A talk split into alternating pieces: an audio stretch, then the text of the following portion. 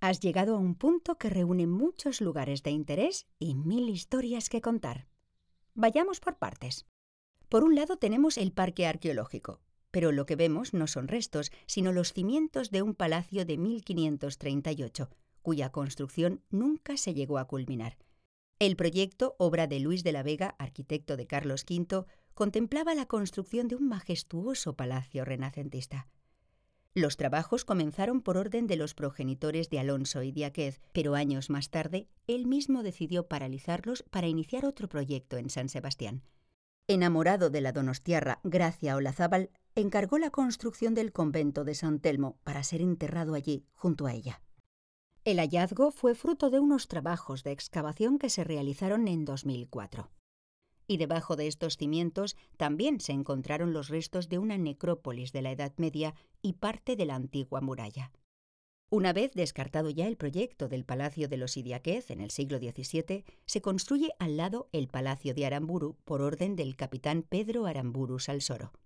Su hijo, Miguel de Aramburu, instaló en el sótano una imprenta, donde se imprimieron por vez primera los fueros de Guipúzcoa en 1669. A día de hoy en su interior se encuentra la biblioteca y el archivo municipal, además de una sala de exposiciones. El moderno edificio que encontramos a su lado es la reconstrucción de uno de los tres molinos que había en Tolosa. De hecho, aún se pueden ver desde el interior la infraestructura hidráulica del original que databa de 1322. Hoy alberga la biblioteca infantil y un punto de encuentro de viajeros y viajeras. Cerrando el círculo encontramos una obra que dedicó el famoso escultor Eduardo Chillida al poeta Xavier Aguirre, más conocido como Lizardi.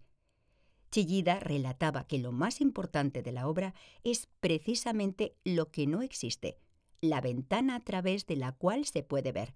Lizardi fue una de las figuras más relevantes del Renacimiento vasco. Precisamente hace unas décadas se bautizó a esta zona como Euskal Pizkundiar en Plaza, en honor al movimiento cultural y político a favor de la lengua vasca que surgió a mediados del siglo XIX y tuvo a Tolosa como uno de los puntos clave del siglo XX. Sí, la vida cultural es también una de las señas de identidad más reseñables de Tolosa. Vuelve al ayuntamiento y coge ahora la calle de la izquierda para seguir el recorrido hasta el siguiente punto, la Casa La Paza.